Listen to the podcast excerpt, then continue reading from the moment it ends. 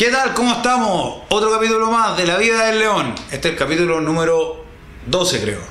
Esto se llama La vida del león en vacaciones. Y la cosa es que hoy día va a ser un día un poco diferente porque lo que vamos a hacer es algo que se hace en general en la mayoría de los podcasts, pero nunca lo hemos hecho, así que estoy muy emocionado. Que vamos a entrevistar a alguien, que es Don Edgar Marca. Y la cosa es que él nos va a hablar un poco de su vida y contar un poco de las experiencias que ha tenido y cómo ha sabido sobrellevar y aprender sobre esa experiencia para lograr ser una persona más resiliente y bueno, un poco de, todo eso. Esa es como la idea del capítulo basado en básicamente lo mismo que hacemos con todos los capítulos que básicamente ayudar con el tema de la salud mental. Así que no se lo pierdan, va a estar entretenido y esto es la vida del león.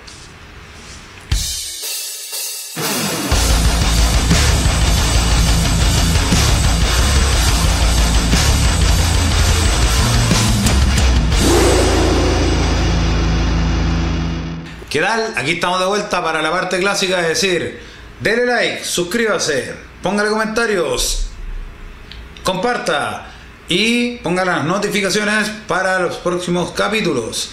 El próximo capítulo va a ser muy entretenido, creo que es el otro, que vamos a hacer un pequeño resumen de cómo fueron las vacaciones del León. Así que estuvo bastante entretenido, es bastante entretenido conocer Venezuela. Así que de eso se va a tratar el próximo capítulo. Pero este, estamos aquí con Mr. Edgar. Así que ahí nos vemos. Ya, ahora sí estamos en el meollo del asunto. Primero que nada, presentar a Don. ¿Cuál es su nombre? Edgar Marcano. Edgar Marcano. ¿Cuántos años tiene usted, Don Edgar? Tengo 64 años. 64 años. Y es de. Soy de Venezuela, esta- estado del Tamacuro, en- al, al sur de Venezuela. Al sur de Venezuela. Sí. Perfecto, ya. Y ahora está viviendo en Tucupita, Vivo en Tucupita, la capital del estado del Tamacuro. que es un lugar muy bonito parece, Sí. pero no lo pude conocer porque queda un poco lejos de donde estamos. Nosotros estamos en Caracas ahora. Y eso. Y bueno, bueno, cuéntanos un poco más de, o sea, un poco de su vida, de eh, cómo ha sido, a dónde se crió. Usted me contaba que tenía un tema con sus hermanos, tuvo un tema una muerte. Entonces, un poco como de la vida, digamos, como resumido. Y fijándonos como las partes como importantes y de ahí eh, vamos como generando la conversa, porque la verdad esta es la primera vez que hacemos esto, entonces también es como novedoso para mí el tema de la conversa. Ah, bueno, y es mi suegro. Así que es muy entretenido porque es entretenido. hemos conversado harto, hemos contado harto su vida y es bastante interesante y por eso decidimos de hecho hacer este capítulo. Así que eso. Bueno. Un- déjame decirte, pues te debo comenzar diciendo que yo nací en un, pe- un pequeño pueblito este, que se llama Agua Negra. Ya, ya no es tan pueblito, pero, pero cuando yo nací sí era un pueblo muy pequeñito, de muy pocas viviendas, este, una zona rural. Pero ahí viví los, aproximadamente viví como 12 años, 11 años. Ya, perfecto. 10, 11 años. Y yo digo que esos fueron los mejores años y los años más felices que yo he vivido en mi vida, porque fueron los años que estuve con mi madre. Ah, perfecto. Sí. Y eh, fue el ambiente tranquilo donde me desarrollé este, de niño, mi, mi niñez la, la pasé allí, eh, muy feliz con, mi- con el, el abrazo de mi madre, el cariño, el afecto de, de mi madre y de mis hermanos y de mis vecinos, mis amigos. Y fueron unos años muy bonitos de mi vida. Entonces mi madre muere producto de un cáncer de, que- de páncreas cuando yo estaba, tenía la edad de 12 años. Bien fuerte, me imagino.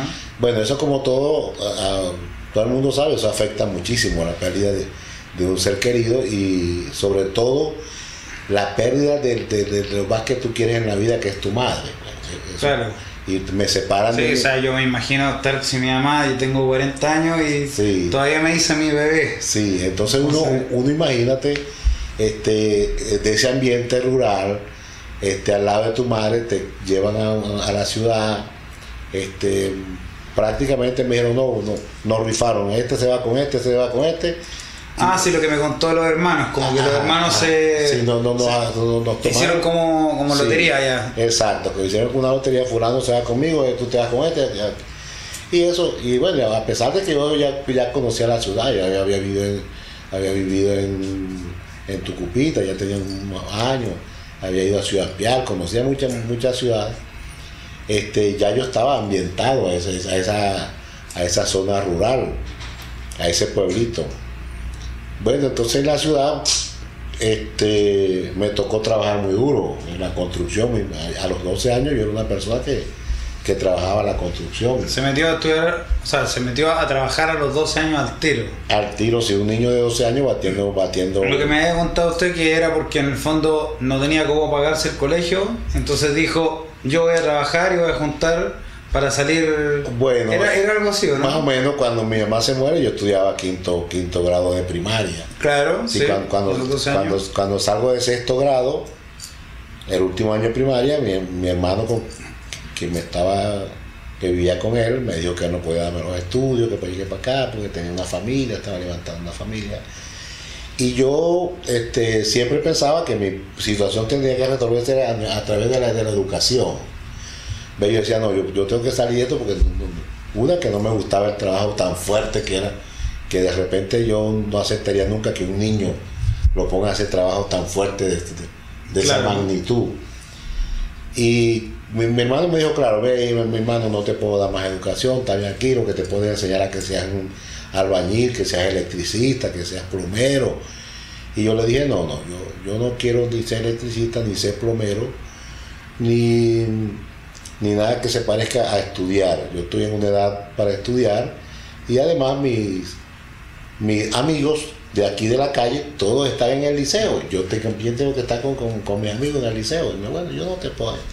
Esto fui a hablar con una señora que habíamos trabajado en su casa y, y le pedí trabajo y la señora me dio, me dio trabajo y, y yo le dije que me guardara ese dinero y eso para ir que para acá y cuando salí le dije a mi hermano vaya a inscribirme en el liceo porque si usted no me inscribe yo voy a buscar a otra persona que me inscriba mi hermano fue compré todos mis útiles escolares mis uniformes todo lo que tenía que necesitar y así fue reiterativamente los cinco años que estudié bachillerato ¿Ve? los cinco años de Claro, bachillerato los 12, dice- Sí. O sea, básicamente todos los años trabajó... Sí, mi- fue... mis vacaciones las trabajaba para yo costearme mis estudios Mire, ¿eh? Sí.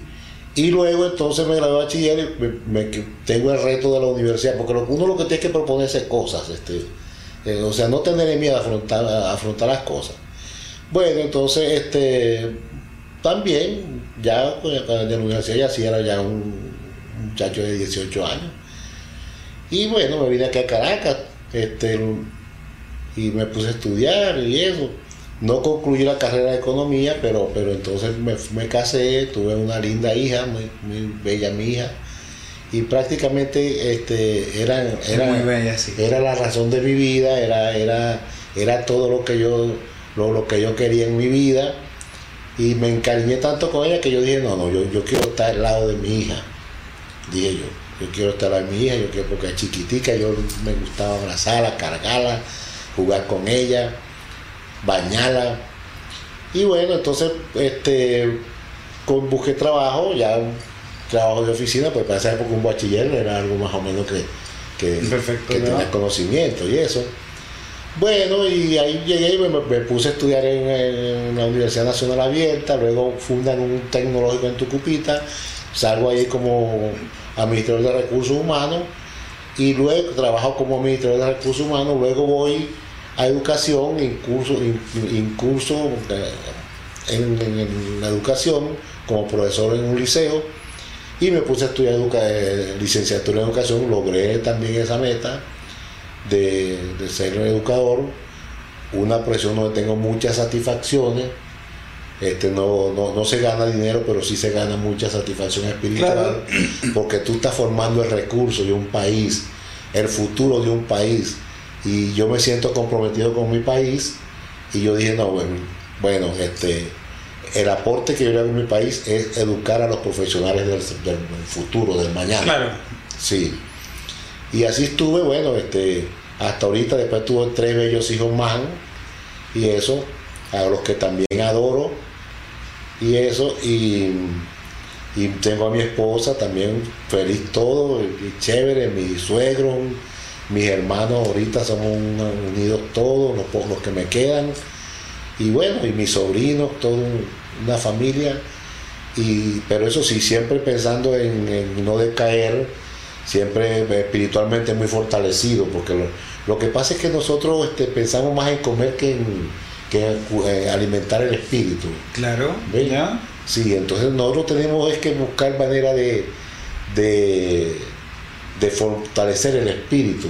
Perfecto. Porque cuando, cuando tú fortaleces el espíritu, tú eres imbatible, Usted es una Sí. persona, digamos, creyente. creyente. Ve, Incluso este, yo siempre digo, cuando, cuando me ha tocado hablar, yo siempre digo, mira, lo- lo- los hindús son personas que creen, dan todo por su espiritualidad, todo, ¿ve? Este, y uno no, uno lo que está pensando es en el mundo, en el mundo material, el mundo biológico, la vida biológica, no. Si nosotros fuésemos un poquito más espiritual, este, nos- el mundo fuera mejor, viviésemos mejor, no tuviéramos tanto trauma, no tuviéramos que recurrir a, a cosas Bueno, sí. indebidas. Bueno, yo de hecho, o sea, de- dentro de lo que hacemos en este canal eh, es hablar de cosas de salud mental Sí, basado en que yo en algún momento estuve muy mal y el año pasado llegué como a un punto donde ya era muy mal y yo también ya, ya se lo había comentado porque en el fondo ya estaba en un punto donde la verdad ya no creía en nada y, y ya no creía en mí y básicamente me quería morir. Y bueno y se me dieron las oportunidades y ahora estoy como yo me siento que estoy mucho mejor y por eso estoy haciendo estos videos como con todo lo que he aprendido en este último año para salir de esta depresión y atrás que también yo tenía este entonces yo entiendo eso y, me he dado cuenta que claro en el fondo el tema es como que uno le tiene que ir dando como un sentido a la vida. Y eso es como lo que yo creo que es importante porque en el fondo de, por ejemplo de lo que usted habló. Primero me dijo ya se murió mi mamá que o sea debe ser no me imagino una cuestión indescriptible, la muerte de una, de una madre. Y como era mi madre, que concha, que yo era, que todo el tiempo era como la gallina que cría sus pollitos, todo el tiempo con sus pollitos, acurrucando Claro, a sus claro. pollitos y eso. fue bien querido Sí, en bien ese coño, sentido. sí, vale, no, obvio.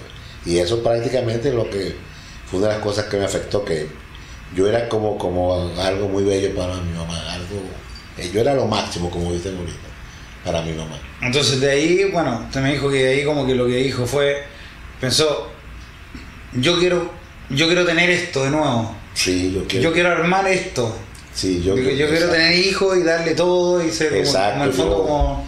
Mira. pero no todo material, sino como, como darle amor. Amor, eh, o sea, porque yo, yo otra cosa que yo no, no estuve mucho tampoco con mi padre y eso, este, me faltó una figura paterna y aparte de que tuve muchas muchas personas a mi lado, muchos muchos um, este, familias mm, masculinas que a mi lado, que por lo menos mi hermano, uno de mis hermanos mayores, coño, yo, yo también era su ídolo, o soy su ídolo porque todavía está vivo y no tuve tanta necesidad de afecto paterno, pero, pero tú sabes que también el padre hace falta. Sí, sí, lo hace entiendo, falta. lo entiendo. Sí, sí, entonces... Como que uno puede tener papá, Sí. pero la- Sí, al final de cuentas las cosas no son lo importante. En el fondo es el, el- como le- le- porque la- yo lo que lo que lo que pienso, esto es lo, lo que pienso yo, que uno tiene a la mamá y la mamá te protege. Te protege hasta cierta edad. ya. Sí, sí. Cuando ya tenés 15, 16, ya como que empieza uno a salir al mundo. Exacto. Y ahí es donde el papá te agarra Ese y te empieza a decir, ya, mira, súbete a la orienta. bicicleta, te orienta. Exacto. Y la gracia es que te oriente a como lo que tú quieres hacer. Sí. Digamos, ya, mire, yo quiero que él sea feliz. Sí, Pero, y ahí puede ser tal vez un poco disciplinario, qué sé yo, pero en el fondo como que ahí está. Ahora, si es una persona que es más distante, sí. ahí falta esa como orientación y de repente, Sí, por lo sí. menos en mi caso, yo me empecé a ir como por un montón de cosas. Yo igual tuve harto problema con mi papá. Y mi mamá no, mi mamá es súper, eh, ¿cómo se llama? Cariñosa y qué sé yo. Y mi papá afectiva.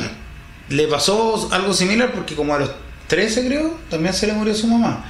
Pero como que él es como al revés, como que eh, digamos Se como que de odio. más no sé, bueno, no sé. Por resentimiento. Pero se llenó como, como que se enfrió. Sí. ¿Me entiende? Como que lo que usted me dice es como, como que lo, lo hizo al revés, como que se fue para el otro lado. Sí. Cerró como la, la, la llave de paso los sentimientos y la, la- como la suelta de a poquito. Entonces, es, más, es una persona más distante. Y a mí también me ha afectado eso. Sí. Entonces, mira, este, yo siempre he dicho, eh, oye, es, es triste que un hombre que no tenga hijos, porque este, los, los hijos uno los disfruta siempre, chiquito, que tú atiendas a tu hija, a tu hijo, y, lo bañes y juegues con ellos, y le pases las manos por la cabeza. Eso, eso, eso, son cosas que, no, que, que, que, que tú no las puedes ni siquiera este, explicar. El, el, el- amor que tú le das a un hijo. ¿Ve? Y si el hijo te lo devuelve, concha, imagínate que, cómo, cómo, cómo es esa familia, Claro. cómo se solidifica la familia cuando tú le das, cuando se dan esos, esas cosas, en eh, eh, ese feedback de amor entre padre e hijo.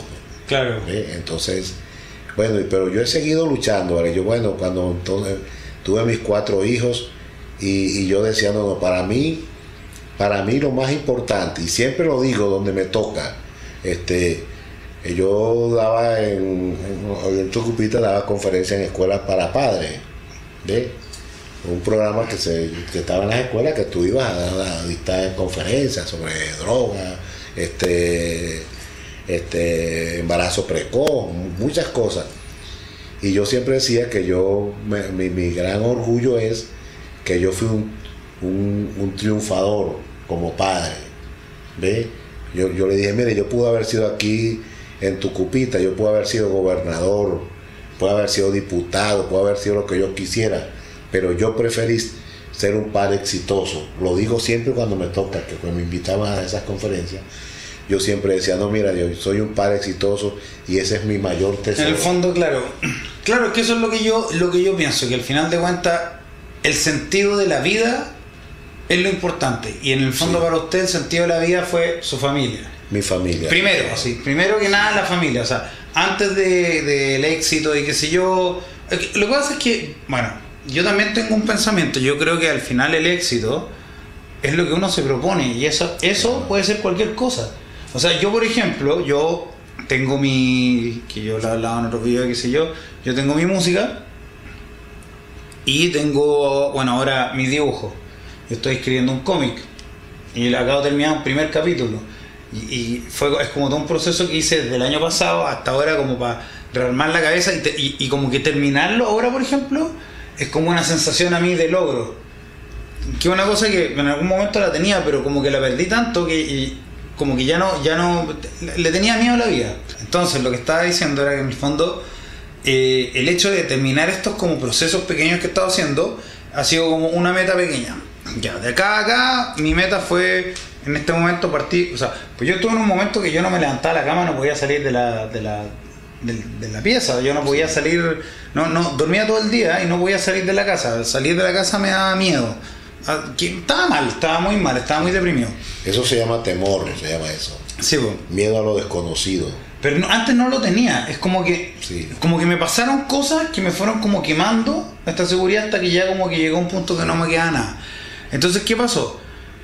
Empecé como de nuevo de a poquito. Y ahí como que en el fondo, como mi, mi, mi- como que mi proceso y lo que yo creo que puede servirle a alguien que tenga como depresión o qué sé yo, es como ir de a poco. Entonces ya, eh, despertarse, despertarse, bañarse y salir a caminar. Después de salir a caminar, te tomar un café. Después de esto, ahora ya lleváis un mes así y estáis más o menos como bien. No, no, no he tenido bajones emocionales, ya ok. Entonces búscate algo. Y ahí empecé a hacer ejercicio de nuevo. De a poquito, agarrar el ejercicio de vuelta. Dejar de fumar, que estaba fumando. Eh, y de a poquito después del ejercicio retomé el tema de mi música con mi banda y qué sé yo. Fuimos de a poco y como que empezamos de a poquito. Y empecé a hacer esto de los dibujos. Entonces mientras hacía esta cuestión tenía que ir aprendiendo los dibujos. Y ahora ya pasó un año que me lo había propuesto y terminé. Y, y llegué a este momento donde dije, mira, tengo todo esto hecho y todas estas cosas hechas. Es como, ya, ahora, ahora sí me siento fuerte como para agarrar y me pongo metas para el año siguiente. Entonces ahora como que yo en el fondo enfoco mi vida en hacer como metas. A un año, dos años, Sí. cuatro años, 5 años. Entonces es como lo que usted decía, pues, decía como, ya a los 12 ya, lo pasé muy mal, entonces mi meta, por ejemplo, era tener una familia. Para tener una familia y tener una familia bien, yo tengo que ser alguien, no sé, me lo imagino, me puede corregir, es como, tengo que ser alguien que pueda proveer y aparte que tenga las habilidades emocionales como para ser un buen padre, porque tal vez a mí me faltó. Exacto, ¿no? Y, de, y de indudablemente me faltó, pues. Entonces, como le faltó, dijo, ya, yo quiero aprender sobre eso para poder dárselo a mi familia, para que ellos no sientan que les falta este cariño. Y aparte, claro, las otras cosas, yo por desarrollo personal, yo voy a terminar el colegio. Y eso, claro, dijo ya, yo voy a salir adelante, a mí no me van a decir que yo no puedo hacer las cosas, sino que voy a salir adelante. Terminó el colegio y terminó al final de estudiar algo que le y después terminó otra cosa y al final empezó la parte que y eso es lo que quería comparar con el tema de la música. La música es un, es un mundo complicado Muy que, complicado. que nos da tanto dinero a veces, o sea, de repente uno puede tener así la suerte y te vuelves famoso y estás girando por todo el mundo y te ganas millones de dólares. Y te estresas y te, también tienes tu bajón. O sea, es que todo tiene el lado bueno, sí, bueno y malo. Sí, bueno y malo. Pero la cosa es como que al final de cuentas es una cosa que a mí me llena, siendo que puede que no me dé nada. Entonces tal vez hacer clases, ya estar el, el hecho de sentir que está ayudando a otra persona, Claro. lo que dice es como, me llena acá que esta otra persona, que un, un niño, yo lo puedo ayudar a que después cuando ya crezca, sea una persona de valor que aporte, bueno, en este caso a su país, qué sé yo. Bueno, ima- imagínate que yo yo soñaba con estudiar en la Universidad Central de Venezuela. Y, y no, y estuve a punto, porque yo, yo conseguí mi cupo y todo, pero para esa época había muchas huelgas aquí en, en la central, que la universidad pasaba año y medio cerrado, dos años, y eso, y, no pude. Entonces yo dije, bueno, eh, como yo no pude estudiar en la Universidad Central de Venezuela, mira, mira, mira este, este pensamiento, eh, esto sí es resiliencia como, como tal, ¿oíste? Este, yo dije, no, bueno, si yo no puedo estudiar en la Universidad Central, tienen que estudiar mis hijos, ¿ves? Y, y mi esposa también ayudó muchísimo también ahí, porque yo le decía, no, mis hijos tienen que estudiar en la Central. Sí, sí, ok, que para que para acá, que, y eso. Y la no, ¿por qué no lo ponen en el tecnológico? No, no. el- Y hicimos todo el sacrificio posible para que mis cuatro hijos se graduaran, se hicieran profesionales en la Universidad Central de Venezuela. O sea que ese fue mi sueño. Ese fue mi como sueño. la mejor universidad de... Claro, una, una, una- yo creo que la Universidad Central está metida entre las 300 mejores universidades de América Latina. De América. Sí, es una tremenda universidad. Entonces yo dije, bueno, imagínate una satisfacción que tengo yo. Que yo se lo hizo saber a la- a la- al secretario de universidad, al, al doctor Belmonte. Le dije, mire doctor, yo me- estoy muy agradecido con la universidad porque porque aquí se graduaron mis cuatro hijos. Hice cuatro profesionales para Venezuela, aquí en la Universidad Central de Venezuela. Eso es proyecto, eso es pensar en grande. ¿Ve? Que tú Mis hijos van a, a- a buscar trabajo en cualquier empresa y vienen de la central, tienen la primera opción. Y no es que las otras universidades son malas, sino que la central es la central. Claro, sí lo entiendo, sí lo entiendo. Sí, entonces, pero lo que sí te quiero reiterar es que todo tiene solución. Mira, tú te mentalices todo positivamente. ¿Ve?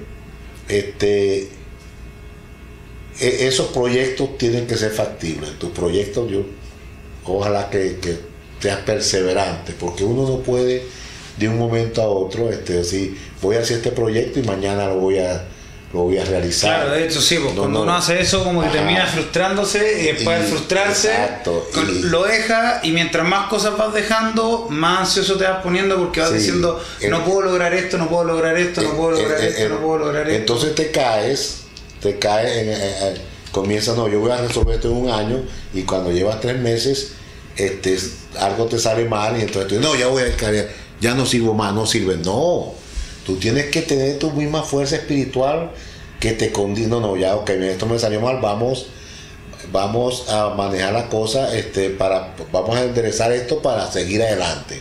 Incluso cuando tú este, si conoces algo de gerencia cuando cuando uno hace un curso de gerencia o un, algo sobre gerencia a uno le dicen este mira usted no, no usted va a hacer un proyecto y eso no va a ser tan fácilmente no lo va a hacer de un día para otro Y lo importante es, lo importante es que tú tengas la capacidad de que si fallaste, te levantes, acomodes eso y sigas consiguiendo. Hay un libro que yo compré hace años que se llama En busca de la excelencia.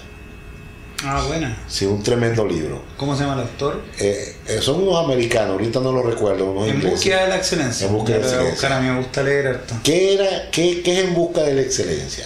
En busca de la excelencia fueron dos tipos que se pusieron a estudiar las 20 mejores empresas gerenciadas en el mundo. Imagínate eso. ¿Ves? Y una de las conclusiones, ahí aparece Sony de Japón, que Sony este, para esa época era gerenciada por un señor que se llamaba Akio Morita. Ya. Sí, y Sony había en Estados Unidos un- una, la, la Sony norteamericana que hacía televisores y los televisores no servían. Sin embargo, los, los, los televisores japoneses, todo el mundo los buscaba por, por, por la calidad de, de- de esos, Claro. de esos tele- eh, televisores. Y cuando Akio Morita viene aquí a, a- a Estados Unidos, que era presidente mundial de Sony, una periodista le pregunta, le dice, doctor Morita, ¿por qué los televisores de Japón son más buenos, son de mejor calidad que los, de, los que se fabrican en Estados Unidos? Y Morita le dijo, ah, por un detalle, le dijo, porque nosotros cada cosa que hacemos le ponemos una cucharadita de amor. ¿Ves la respuesta que le puse? Mira. Se y, fue eso, por- y eso que los japoneses son Sí. súper estrictos. Ajá, sí, y ve, le puso un poquito de, de, de- de abstractalidad, pues. Le puso, no, bueno, le puso amor. Y es verdad, si tú te enamoras de algo, ve, de una meta, de lograr algo, mire, eres muy difícil que falle. Sí, porque si es verdad, es verdad eso, Sí. porque cuando uno no le gustan las cosas que hace, Sí. las hace mal. a ser mal, sí. Y, y el problema es que cuando uno no le gustan las cosas que hace, las hace mal, pero después siente que uno es malo para hacer las cosas. Claro. Porque no te gustan. Entonces al final de cuentas tú estás haciendo... Ahora, ya, está bien. De repente para lograr ciertas cosas, tal vez no todo lo que uno hace le va a gustar. Exacto. Pero si tú te dedicas a hacer toda tu vida puras cosas que no te gustan, vas a ser una persona infeliz al final. Porque Exacto. algo, algo te tiene que gustar para que tenga un sentido. Yo por lo menos pienso eso, para que tenga un sentido la vida. Porque si vas para algún lado, si no, si no tienes un, un objetivo, un lugar, algo que te gusta, claro, lo haces todo mal y después sientes, "Ta, no sirvo para nada. Y eso, y eso eh, por lo menos a mí me pasó. O sea, yo llegó un punto donde yo estuve como. Después de muchas cosas que me pasaron, llegó un momento donde estaba como de vuelta en la casa de mis papás y veía como, por ejemplo, toda la gente de mi edad que ya tenían casa y gente de harta plata, que tiene eh, autos, familia, qué sé yo, y yo veía que estaba ahí, que no tenía ni trabajo, no me contrataban, qué sé yo. Entonces, y estuve un montón de años, estuve como cuatro años en esa.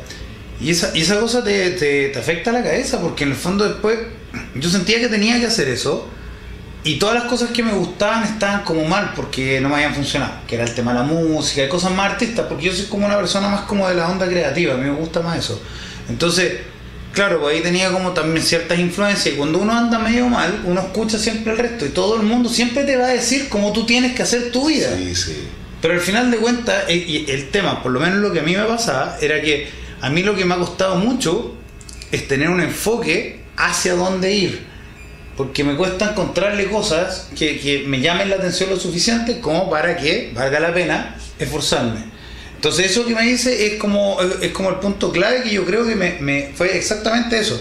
Cuando dije, ¿sabéis qué? Ok, ya. Ahora estoy en esta vida nueva este año y dije, yo voy a hacer lo que me gusta, todo lo que me gusta. Para lograr lo que yo quiero,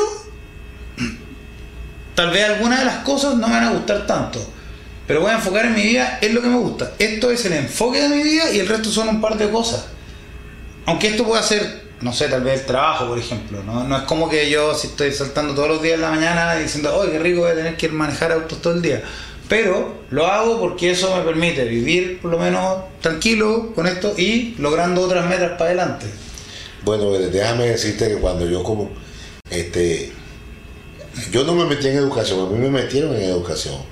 A- Yo no me veía dando clases en, un, en, en una aula. Y, y le dije a mi esposa, no, pero vete, te vale, tú, tú, mira, tú tienes cualidades, que no, más, pues no me gustaba. Pero entonces me convencieron, pues mira, mira, métete aquí, que para allí, que para acá. Me tuve que poner a estudiar, a preparar clases y todas esas cosas. Pues yo, yo decía, una de las cosas que yo no voy a hacer en educación es piratear. Yo voy a hacer una cosa es este, formar. Siempre se me metió en la, cabeza. Y, y ver que lo que hice como pues, que parecía una cosa que, este, que ilógica. Yo me puse a buscar todos mis profesores, los prototipos que me dieron clase a mí, de los profesores que me dieron clase a mí, tanto en primaria como en el liceo. Y yo dije, el maestro de sexto grado, voy a ser como el maestro de sexto grado, dije yo. Voy a actuar como él, voy a dar clases como él. Y eso.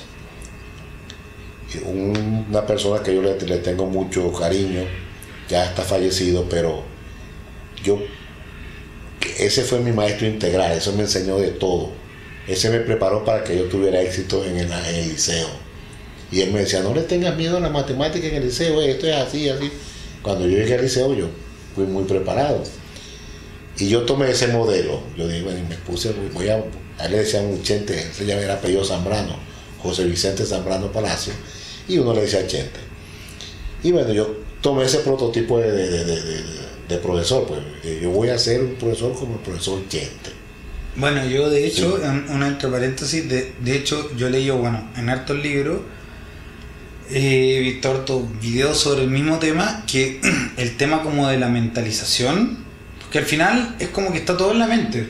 Claro, no, co- eh, co- como no, que está todo en la mente. No es O sea, no como, está todo en la mente. Está todo en la mente. Pero el tema es que, claro, a veces la mente te engaña.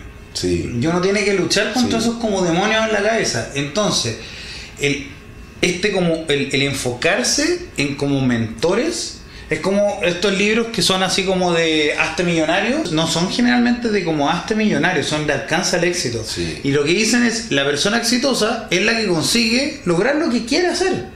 O sea, yo soy exitoso porque yo hago lo que quiero. Y la cosa es que para eso tú dices, ok, ¿cómo funciona la persona?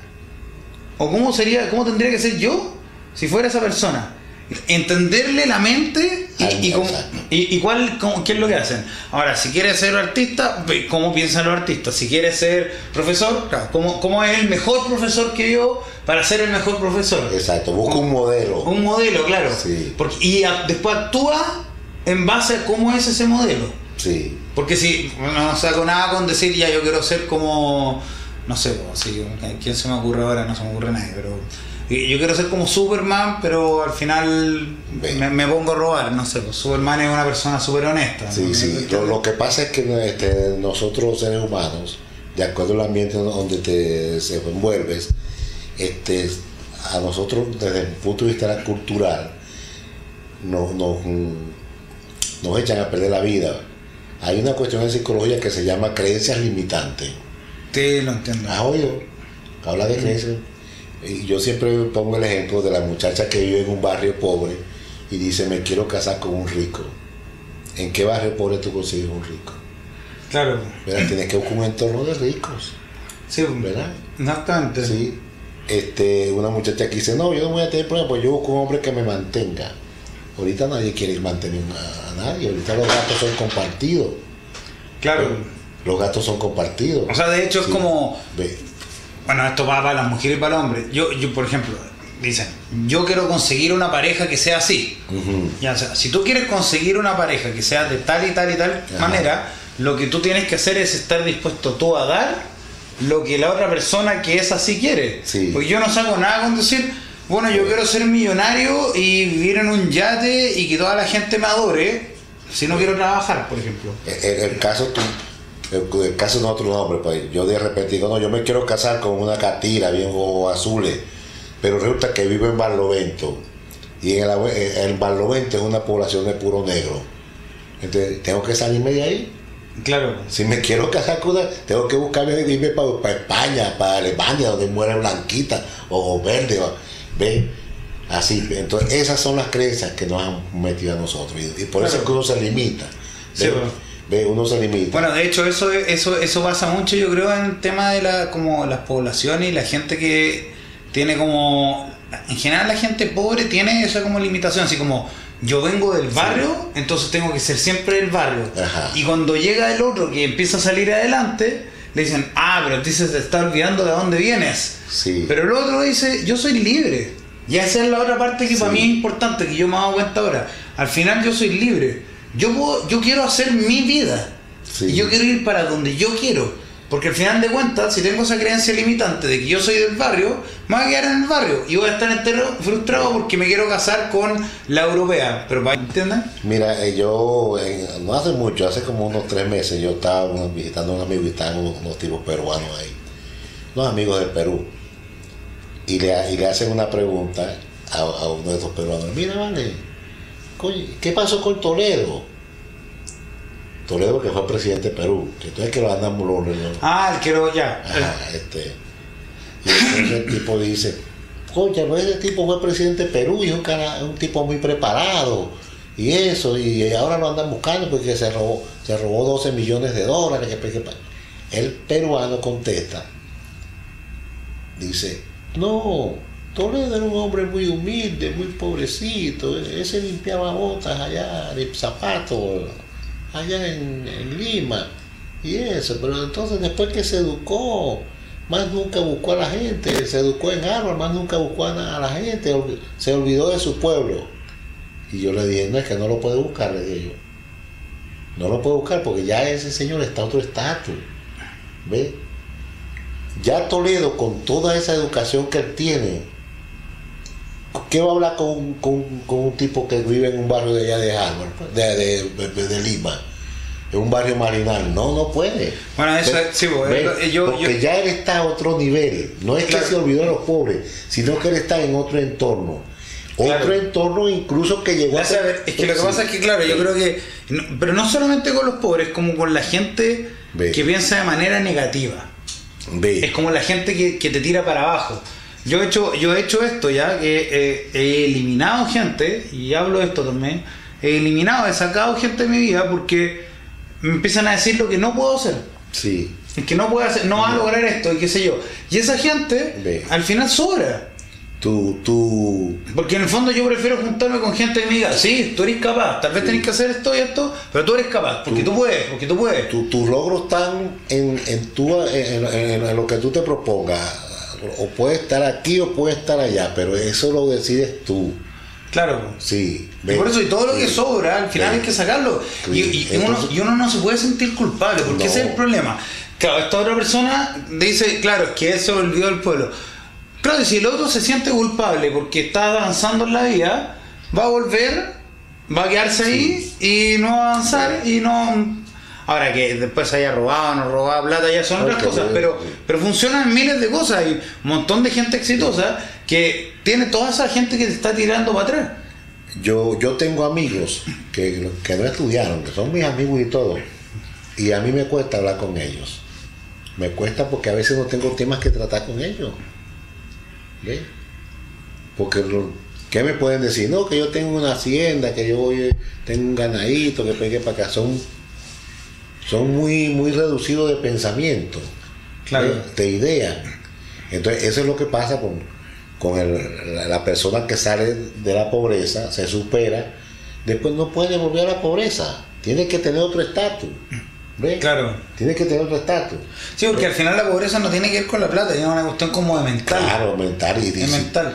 Ahora, yo vuelvo a lo mismo. Si esa persona es feliz en lo que está, Exacto. Hay extremos, hay extremos. No, pues pobre. Ah. Tú tienes que buscar los medios que te permitan subsistir aquí en la pobreza. ¿Verdad? ¿Hasta dónde llega? Bueno, una casita pequeña, mm, si tiene los servicios no importa, solo para mantenerte y eso que te está aquí el que tiene demasiado dinero. Aquí también hay un problema. Este tiene para comprar todo, por- pero eso no quiere decir que sea feliz. ¿Ve? Porque hay una enfermedad que se llama cuando la- la- las personas se enamoran del dinero, de su riqueza y se olvidan de lo humano. Yo creo que ¿Ve? por eso, yo creo que el dinero no es malo en sí, sino Sí, el tema es como, como en el fondo, es como, es como tener el equilibrio. Sí. Yo creo que van en el tema del equilibrio. Porque, o sea, ya, me puede encantar el- dinero. Quiero tener millones, millones, millones de dólares y quiero ser como Elon Musk y, y tener así ya yate y tener naves espaciales que vayan al espacio y que sean mías. Ya, pero también quiero tener relaciones personales. Exacto. Ahora, bueno, si una persona es tan enamorada del dinero, tampoco aquí quiero decir, porque No, ¿qué pasa pero- si qué pasa si yo me vuelvo igual de millonario que él? Quizás que ahí estamos como en el mismo nivel y él piensa lo mismo de nosotros que no tenemos ni uno. No, pero hay un problema cuando la Elon gente- Musk no se va a juntar con nosotros porque nosotros somos pobres. Ve, a- a- la- generalmente la gente que, que tiene demasiado dinero y que se enamora del dinero, este, no tiene familia. Yo tengo un caso, una experiencia. Sí, en general tiene, o sea, De un- no, de- no, no sé si todos, pero claro, como claro, si No, no, tenés que trabajar yo- 18 horas al día. Yo te digo cuando, cuando ya la gente está que, que lo que piensa es en su dinero, que, que se, se olvida de esposa, se olvida de hijos.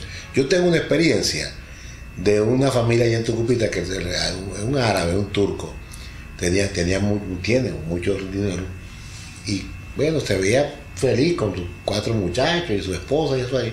Y de repente se divorciaron. Un día la señora va a la casa, que es muy, muy amiga de, mi esposa, y yo digo, coño, ¿qué te pasó a ti, vale? ¿Qué, pasó con Sarquí y eso? Este, oye, ustedes se veían tan bien y eso. Ay, Edgar, mira, este, Sarquí llegó al extremo de que llegaba a la casa, ni saludaba ni nada, comíamos ahí, no hablaba con nadie. En el comedor con sus hijos y su esposa no hablaba. Y después iba al cuarto, sacaba un maletín con 25 chequeras y comenzaba a jugar con sus chequeras. Un carajo que se aisló de su esposa y de sus hijos. Entonces imagínate a qué grado, ya eso es una enfermedad también. Claro. ¿Ves? Por eso digo, el Sí, equilibrio, al sí, final el entonces, equilibrio. Exacto. Mientras tú mantengas, es que todo necesita equilibrio.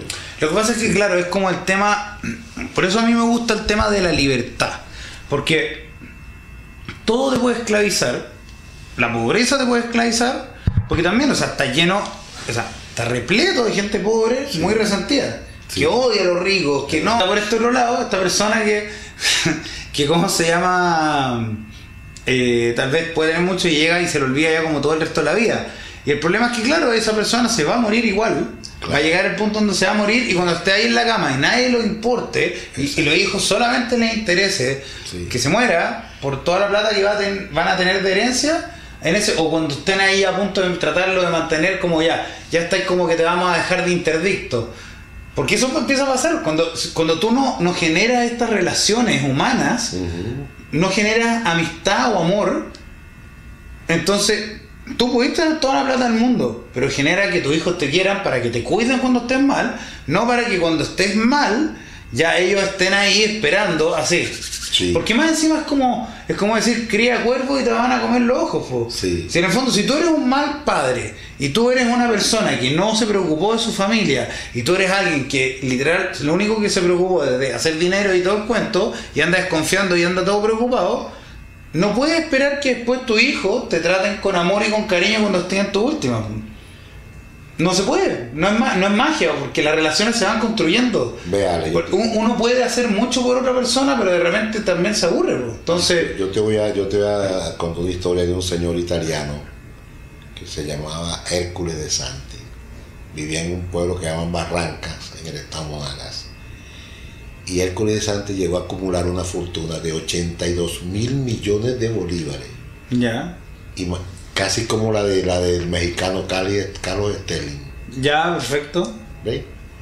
Porque Sterling hasta no hace mucho tenía 79 mil millones. Y ese señor llegó a acumular, cuando, cuando se murió, le hicieron el, la, la- la cuestión, el, ¿El funeral? la herencia, y el señor tenía 82 mil millones de fortuna. Ese señor andaba con unos piazos de zapatos, mal vestido, todo sucio, todo, como un pordiosero. tenía un carro, una, unas camioneticas ya de lo último, ya todo está talato, mal pintado, mal, bueno, nunca le conocí un carro de agencia. Y yo una vez le hice un comentario a un amigo mío, le dije, para eso yo no quiero tener real. Porque yo no voy a pasar toda la vida trabajando y que no tenga ni siquiera para que ponerme una buena camisa. Una Claro. buena camisa, un buen par de zapatos, ve vestirme bien. Ve, no tuvo nunca un hijo, no se le conoció nunca mujer ni nada. Ve, bueno, ese güey que tenía una hija en Italia. Aunque eso es lo que digo, yo creo que al final es un tema claro, como dice, es como una enfermedad, es como las adicciones. Sí. Porque, Eh, por ejemplo, uno se puede hacer adicto a, a todo. O sea, Sí, a- tú te a puedes hacer adicto pues. a las comidas. Sí. Uno se puede hacer adicto a la droga, al alcohol, a la cocaína, a la marihuana. Pero también se puede hacer adicto al dinero. O no al hecho del dinero, es como al hecho de, de trabajar. de Porque en el fondo es como un form- una forma de escape. Como de escape. Es un Sí. mecanismo de escape de la vida. Sí. En vez de disfrutar la vida y darse cuenta que hay un montón de cosas, es un método para, para mí por lo menos, yo creo que cuando se vuelve como enfermizo es como yo trabajo, trabajo, trabajo, tu, tu, tu, tu, tu, tu, y son como estos ratones que van dando vueltas en la cuestión así circular así, y van así y de repente un día se mueren. Y yo por lo menos, para mí por ejemplo, es importante la relación humana. Es que tienen que.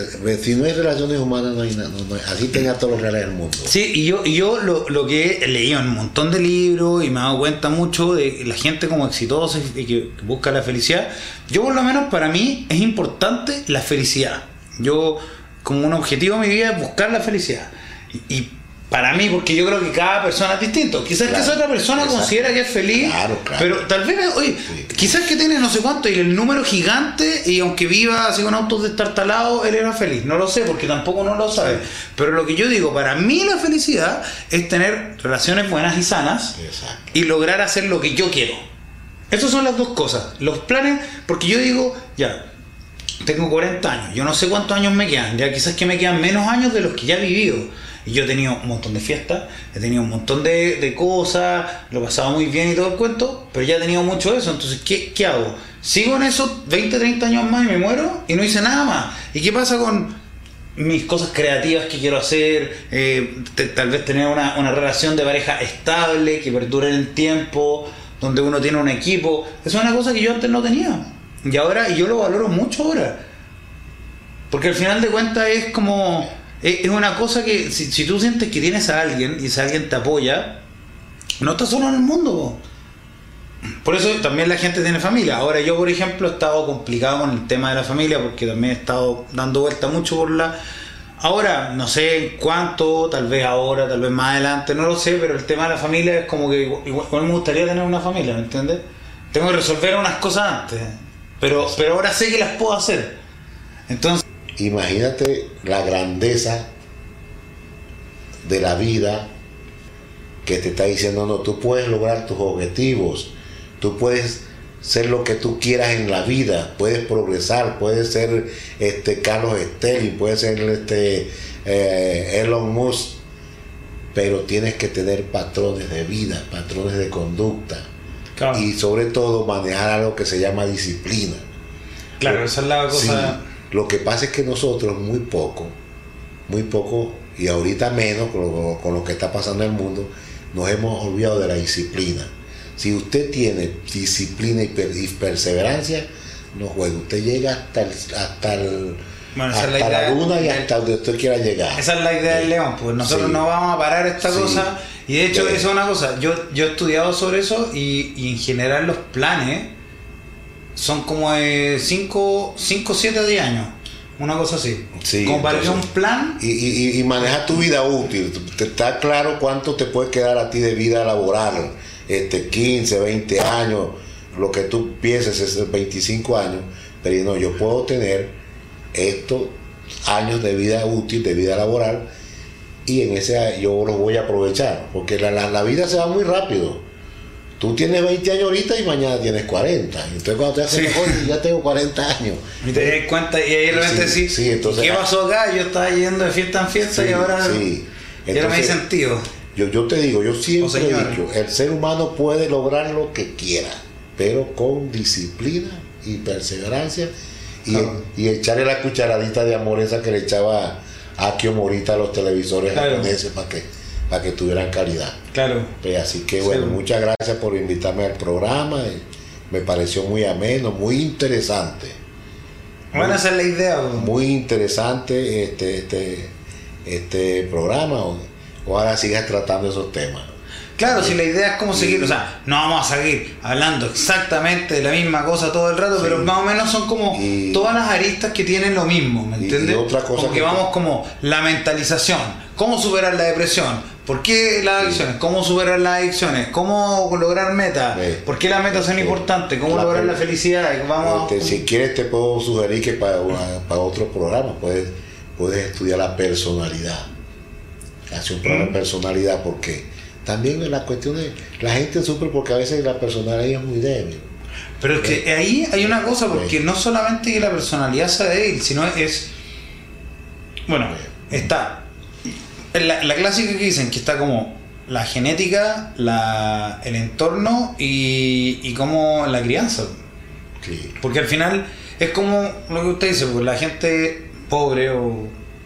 Yo digo los perdedores, la gente que es negativa. Ajá. Eso, ya, ok, puede tener una personalidad débil, pero quién sabe si el, el papá o la mamá siempre los tiraban para abajo. Exacto. O en el colegio le hacían bullying, Sí, o sí. esto o lo otro. Entonces te hacen hacer cosas y al final de cuentas, claro, tal vez era una persona más sensible y esa persona tiene como una autoestima más baja. Entonces nunca logró desarrollar esa otra parte.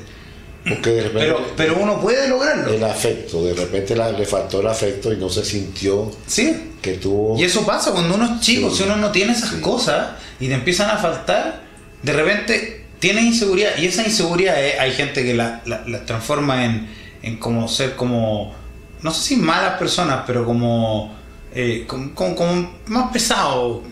Y hay otra gente que es como que tiene esa inseguridad y se va chunchando y se vuelve como más débil.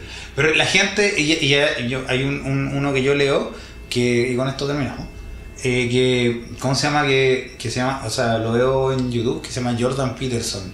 Y es como un psicólogo. Y dice, uno, uno tiene que ser capaz de ser un monstruo.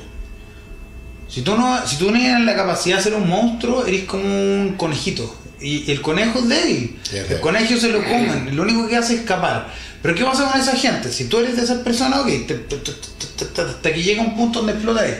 Y por eso pasa estas cosas de Estados Unidos, donde están estos, estos chicos, ¿cachai? Que como que los molestan todo el día y un día llegan, agarran, se compran una escopeta y empiezan a matar a los compañeros. Sí. Porque, claro, al final de cuentas, acumulan toda esa raya. Y, y, y- y sale de alguna manera u otra. Por eso la gente, por ejemplo, que, que le, le- le pegan cuando chico, de repente termina como pegándole a los hijos, como que hay un montón de... Ya es cultural. Claro, como que empieza como esa cosa, como que lo que se llama de víctima victimario. Ya, es, ya es cultural. Y Entonces- bueno, tú, tú sabes cómo yo vencí el bullying. A puro coñazo. Sí, yo creo que es lo mismo. Yo creo que en serio. Yo creo que es importante que empoderarse, ser capaz de ser un monstruo. Si eso lo hice y es verdad. O sea, si uno, si uno tiene la capacidad, la gente igual te va a respetar. Si tú no tienes la capacidad, te empiezan a pasar a llegar. Pero si tú aprendes, por ejemplo, ya, ok, estás en bullying y te pegan, tú tienes que aprender a boxear. Boxeo. Yo, yo no soy de así de ese pensamiento, no es que hay que parar el bullying. El bullying uno no lo va a parar, Sí. porque los niños son crueles. Y si así te ven más débil, a mí me pasó, me veían más débil, entonces eran todos. Al final de cuentas, claro, yo lo que deberían haber hecho, mi papá me debería haber metido, toma, métete a boxeo, quédate en boxeo hasta que logré aprender a pegarle. Yo, yo, ¿Me yo lo hubiera enseñado. ¿Me entiendes? Como que ya, así, hasta que, que- Y ese tipo de cosas, aunque ahora, porque esto es muy mal visto ahora, po, porque se habla mucho de lo que es la masculinidad tóxica, de como que está malo este cuento. Pero yo creo que es al revés, porque al final de cuentas, enseñarle a ser débil a la gente es peor. Es peor. Lo que hay que hacer es empoderar a las personas y eso es lo que hace que después uno sea más resiliente y uno vaya para adelante y uno logre las metas y uno quiera y, y sepa que puede lograr las cosas, po. sentirse y, fuerte Y gana respeto. y ganar bueno Y bueno, gana también. respeto. Sí. y eso bueno Bueno, vale, No gracias. Ojalá haya otro programa. bueno Y si puede- venía de Venezuela Sí, bueno sí. cuando, cuando tengamos el real Sí. este. así que Por Zoom.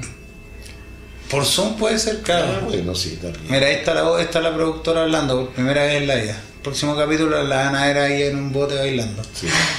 Este. Nidia me dijo que habían tratado un programa, este, a- habían nombrado un programa a Víctor Franklin. Víctor Frank, el del hombre en busca de sentido. el suizo. Sí. Mira, vale, e- ese libro, yo tengo ese libro cuando yo tenía, me lo regalaron. Es súper bueno, sí. Yo tenía más o menos como 21 años cuando me lo, todavía lo tengo. Sí, no, ese, libro es transformador porque es como que tú decís, No. mira, lo que es tener un objetivo en la vida. No, pero aparte de eso, el inicio, el inicio, Ah, cuando le dice cuando, al- cuando el carajo decía, tengo que, el, el carajo dice en el libro, tengo que decidir entre vivir o morir. Voy a decidir vivir. Sí, sí, sí. voy a decidir vivir. Y el carajo hizo toda una estrategia. Claro, el hoyo de muchos que él era médico. Porque a lo mejor si no era médico no. Claro, no, tampoco salva. no, sí, o sea, es que sabía cómo sí. comer lo mínimo posible. Sí. Pero ya, ok, hay, hay, hay cosas. Pero claro, el- el- la actitud, o sea, es como lo que yo siempre digo.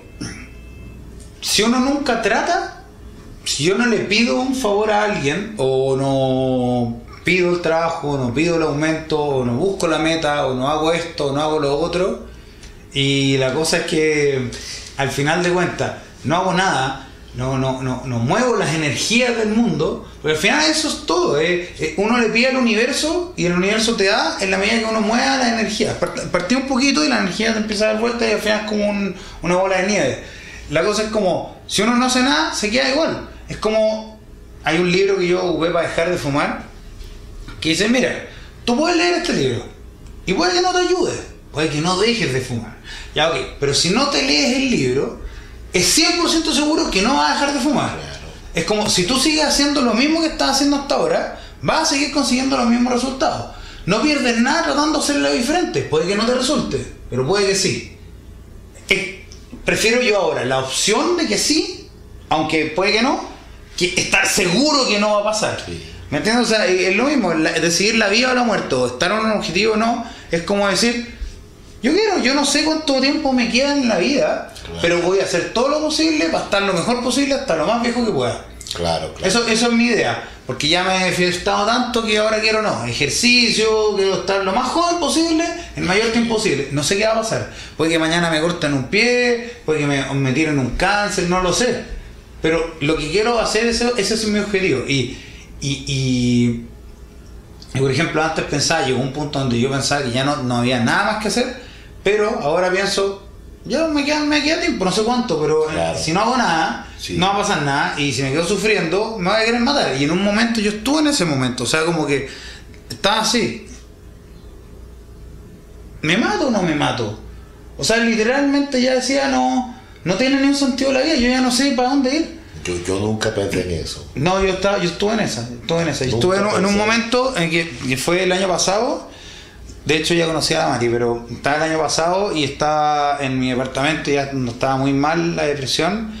Y llegó un punto donde ya no, es que no, no tenía nada, nada, nada, nada, nada. Como que era, era esa cosa, como que al final es tanto el fracaso y, y como la falta de objetivo que al final ya no sabes qué hacer. Entonces como que todo me da ansiedad. Y, y un día estaba ahí y me, me paré, estaba como bajoneada, qué sé yo, y me paré así como en el, en el, en el borde del, Del balcón, ¿eh? del balcón y como que me puse a mirar abajo y así voy pensando, ¿y qué pasa si me mato? Ya, ya como que no pensaba en el resto de la gente, o sea, no, que mi familia sufrió, no, es como, ¿qué pasa si me mato? O sea, se acaba todo y, y listo, o sea, ¿y ahora qué? Y, y- pero como que la pensé y dije, no, la verdad, la verdad no, yo quiero, yo quiero vivir. Claro. Entonces, y al decidir vivir, claro, como que de a poquito, no es una cosa inmediata, porque requiere trabajo. Cuando uno está muy deprimido, esto requiere trabajo. Y, pero la cosa es que al final, eso como que de a poco fue como armándome una cosa en la cabeza, tu, tu, tu, tu, tu, tu, tu, y una bola nieve. Y ahora estoy súper bien. Obvio que todos los días tienen sus cosas, y hay días que no estoy tan bien, otros días que estoy mejor, y qué sé yo. Perseveras y lucha. Sí. Y vencerás. Y nunca hay que dejar de luchar. Y como digo siempre, mira, de- ay, ay, re- repítelo conmigo. Para lograr todo lo que se necesita, Para lograr todo lo que se necesita, la actitud es todo, la actitud es todo, la determinación es absoluta la determinación es absoluta y hay que vivir como león. y hay que vivir como un león. Rock and roll. Ahí está.